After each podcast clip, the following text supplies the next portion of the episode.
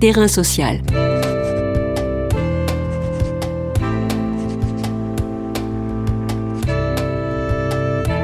Hugues Chevarin. Pauline Portefait. Pauline Portefait est chargée d'études à la Fondation Abbé Pierre et co-rédactrice du 26e rapport sur l'état du mal logement en France en 2021. La situation des personnes mal logées en France, y compris celles n'ayant pas de logement fixe, s'est détériorée à la suite de la pandémie de la Covid-19. Le rapport évoque, dans des mots forts, une double peine et une bombe à retardement. Allons-nous assister à une vague d'expulsion à la fin de la trêve hivernale, repoussée au début de l'été? Allons-nous vers une plus grande précarisation de la jeunesse au regard du logement? La Fondation Abbé Pierre ne se contente pas d'un sévère état des lieux, mais fait aussi des propositions en particulier pour réduire la fracture énergétique. Terrain social aujourd'hui questionne ce rapport et se demande dans quelle mesure le gouvernement tiendra compte. Terrain social. Bonjour Pauline Portefait. Bonjour. Lors de la parution du 22e rapport en 2017, la Fondation Abbé Pierre parlait d'un enracinement de ce phénomène. Au regard de la situation présente, le confirmez-vous? Alors oui, exactement. Euh, vous faites bien de citer les anciens rapports de la Fondation Abbé Pierre qui, qui en fait, euh, on le voit avec ce, confinement, cette crise sanitaire, enfin, ces confinements, cette crise sanitaire, euh, qui en fait révèle et accentue ce que les, ce qu'on dénonçait déjà dans les anciens rapports sur le mal logement. Donc vraiment un confinement et une crise sanitaire qui a à la fois révélé et, et renforcé la crise du logement. Euh, donc oui, je, je, confirme ça. Après, je peux, oui, je, je peux l'illustrer en vous disant que dans ce dans ce nouveau rapport, on, on montre que les que la crise sanitaire, elle a vraiment euh, accru les inégalités de logement, enfin d'être confiné dans un en habitat surpeuplé, dans un habitat indigne, en précarité énergétique, c'est c'est pas facile. Et hum, ça a aussi accentué les, les inégalités de revenus et euh, les inégalités face à la santé parce qu'on sait que le facteur qui expose le plus au risque de, contamination, c'est le surpeuplement. Le rapport fait état, euh, dans une formule qui est tout à fait choc, de double peine pour celles et ceux qui sont confinés et mal logés. Euh, est-ce que vous pouvez nous en dire plus?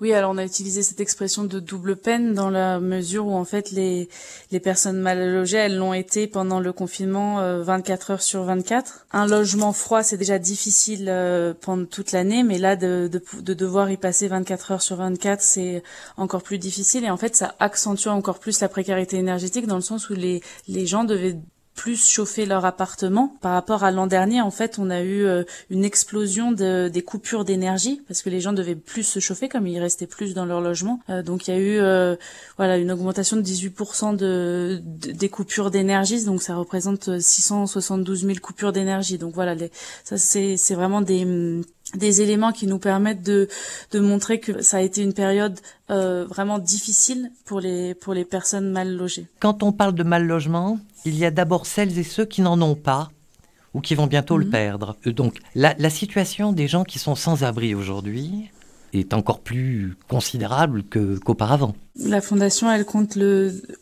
300 000 personnes qui sont sans domicile et donc voilà, une partie d'entre eux qui sont sans abri, donc soit donc soit à la rue, hébergés dans des dans des hôtels, dans des centres d'hébergement ou dans le dispositif national d'accueil des personnes exilées. Donc il y a une voilà, c'est ça, c'est je rappelle toujours un peu la définition des personnes sans abri parce qu'on a on a tendance à confondre les les choses, mais euh, il y a eu beaucoup de mises à l'abri pendant le, le confinement, donc le la, la, situation des personnes mal logées, elle était enfin des personnes sans abri, elle elle a pu s'améliorer dans un premier temps, mais on s'est très vite rendu compte en fait, enfin les personnes se sont rendues compte que les hébergements étaient inadaptés. Alors soit la situation sanitaire en termes de distance sociale dans les hébergements collectifs, c'était pas du tout euh, possible. Et après, il y a eu, des, il, y a eu il y a quand même des très mauvaises conditions d'hébergement, d'insécurité dans les hébergements. Enfin, d'être hébergé dans, dans un hôtel, euh, voilà, dans une, une, famille, dans une pièce, euh, c'est sans cuisine. Parfois, c'est c'est très long en fait à supporter. Ça a été un moment très difficile 2020 pour les personnes à la rue et pour les personnes mal logées, mais on on voit que 2021 ça ça pourrait mettre, même être encore pire en fait si le parce que les réponses politiques sont pas forcément à la hauteur, si on peut dire, des, enjeux, en fait, des difficultés des personnes mal logées. Alors, avant que nous abordions ces questions de, de, politique et, et les solutions qu'on peut apporter à la situation, les gens qui sont mal logés aujourd'hui font toujours le choix entre se chauffer ou payer le loyer, ou ils font plus de choix du tout. Et est-ce que vous constatez un accroissement des impayés dans, ce pays, avec évidemment pour conséquence une augmentation des expulsions.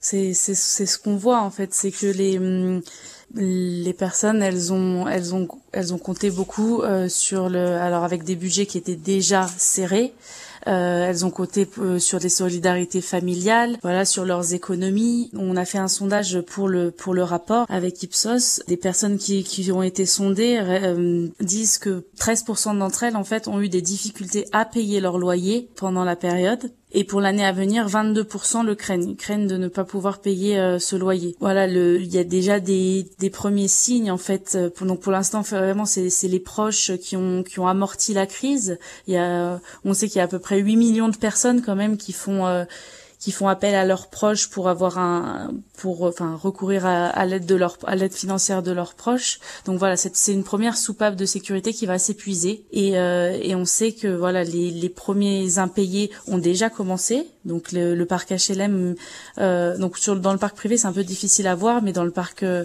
dans le parc social on le voit déjà. Il y a 65 millions euh, de d'impayés de, de loyer fin 2020 donc voilà, c'est des premiers signaux en fait qui montrent que les, les impayés euh, sont déjà là, mais c'est surtout qu'ils vont euh, ils vont s'accroître en fait par rapport. Euh, on le voit aussi euh, avec la crise économique de 2000 de 2008. On a on l'a vu, c'est en fait l'onde de choc, elle n'est pas immédiate sur les impayés de loyer. Les gens s'en sortent, ils arrivent à piocher dans leur économie, aller voir des proches, voilà ils s'en sortent au début et après ça devient impossible euh, euh, sur le long terme et c'est là que qu'apparaissent les premiers impayés, les premiers impayés et les procédures d'expulsion euh, qui, qui s'enrayent. Que fait l'État? Vous dénoncez les attaques en règle que subissent les aides au logement? Depuis 2017, coupe de 5 euros par mois, des indexations régulières de l'inflation, réduction du loyer de solidarité dans le parc social, suppression de l'APL accession.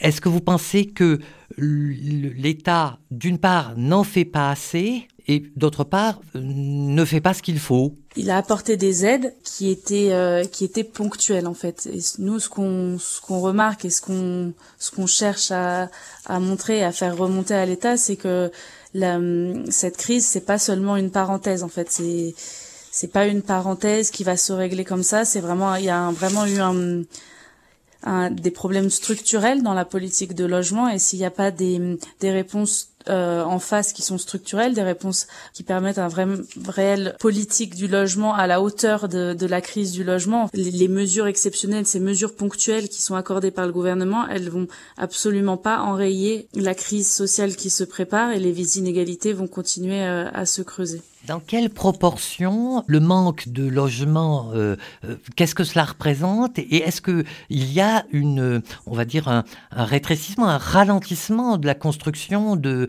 de logements et en particulier de logements sociaux. En fait, ce qu'on ce qu'on voit dans le chaque année, le, les comptes du logement publient euh, la dépense publique en, en termes de logement. Et ce qu'on voit, c'est que les, les aides versées au secteur du logement, elles n'ont jamais été aussi basses euh, que depuis euh, que, que, depuis cette année. Le secteur du logement, si on l'exprime en pourcentage du PIB, il a jamais été aussi bas depuis 40 ans. Donc ça représente que 1,6% du PIB. Voilà, la politique du logement, elle est elle est clairement euh, absente du plan de relance du gouvernement. Donc ça c'est voilà le, le, logement est le grand absent et on le voit que la chaîne du logement, comme vous le dites, elle est elle est ralentie. La chaîne de production du logement, elle est ralentie. Il y a moins d'attribution de il y a moins d'attribution de logements cette année, moins d'attribution de logements sociaux cette année. Donc 100 000 ménages en moins qui vont obtenir un logement social cette année. Donc ça c'est dans les attributions et dans la production de logements, il y a il y a eu une grosse chute euh, de la production du, du logement social. Alors c'est pas que euh, en raison de la crise sanitaire, c'est aussi voilà en raison de du manque d'aide publique dans la construction de, de logements.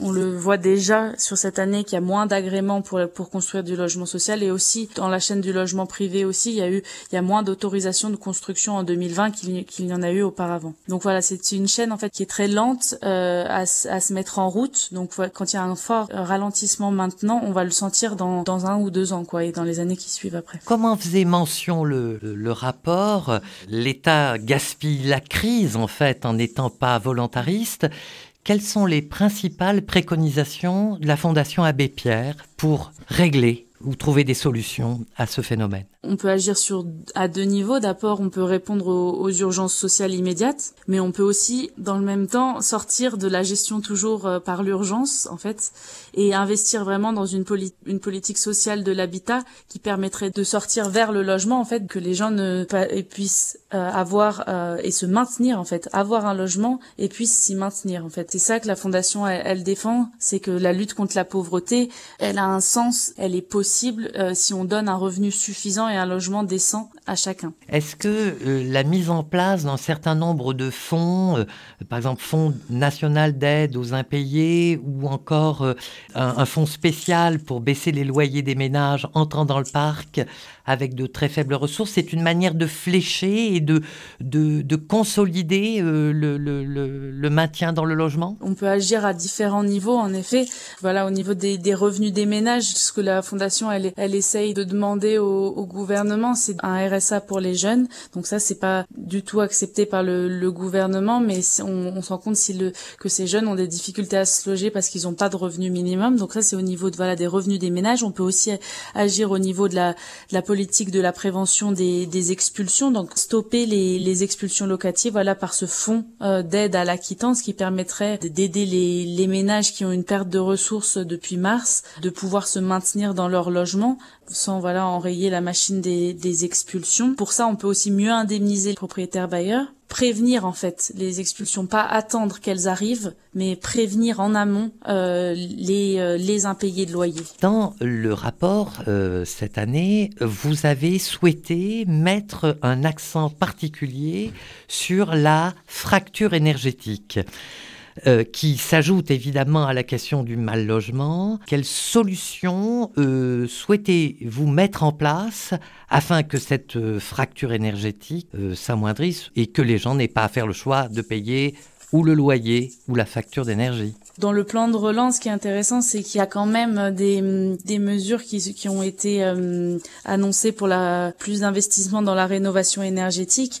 Mais ce, qu'on a voulu montrer dans, dans le rapport, c'est que euh, la rénovation euh, du logement, elle est possible si le reste à charge des ménages, ce qui reste à la, à la charge du ménage pour payer les travaux, euh, il est assez bas en fait, parce que sinon les ménages modestes, si ce reste à charge il est trop élevé, ces ménages ne vont pas en fait engager de travaux où ils vont engager des travaux euh, qui seront ponctuels et pas euh, globaux. Donc en fait là, et une rénovation par petits gestes, euh, elle est pas, euh, elle est pas efficace pour vraiment lutter contre la précarité énergétique. Il faut vraiment une rénovation globale qui coûte cher. C'est pour ça qu'il faut que ce soit bien subventionné au, au, voilà, relativement aux revenus des ménages, bien sûr.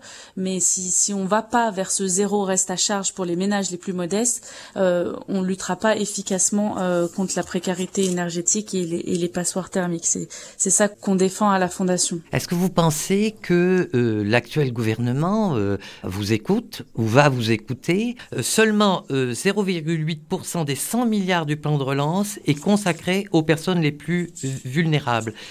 Ce n'est visiblement pas ce que vous attendez? Alors, est-ce que le gouvernement écoute? A priori, bon, il va pas, il ne lâche pas sur certaines positions. Euh, il n'a pas lâché sur le, le revenu, euh, le revenu minimum pour les jeunes, par exemple. C'était quelque chose que la fondation et les, d'autres associations demandaient depuis longtemps. Est-ce que, par contre, la ministre déléguée du logement regarde de près, euh, grâce à son observatoire des, des impayés de loyer et des charges, c'est quand même un, un, lieu pour identifier les, les, premiers signes. Donc, elle n'est pas complètement euh, aveugle à tout ça et sourde à à, à, nos interpellations et euh, aux premiers indicateurs, aux premières inquiétudes qu'on soulève. Elle est, elle est, elle est, elle est pas, euh, elle est pas aveugle à ça.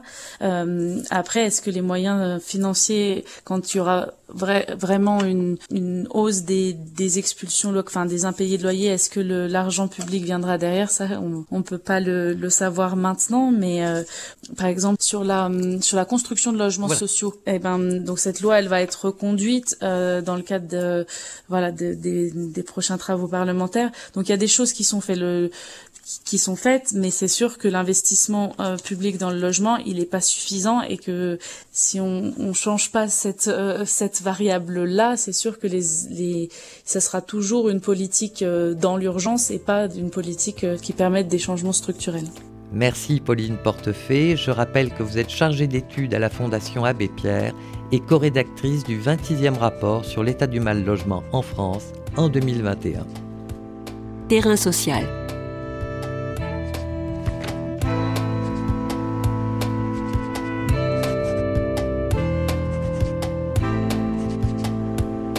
Les podcasts du chantier sont à retrouver sur lechantier.radio et sur les plateformes d'écoute.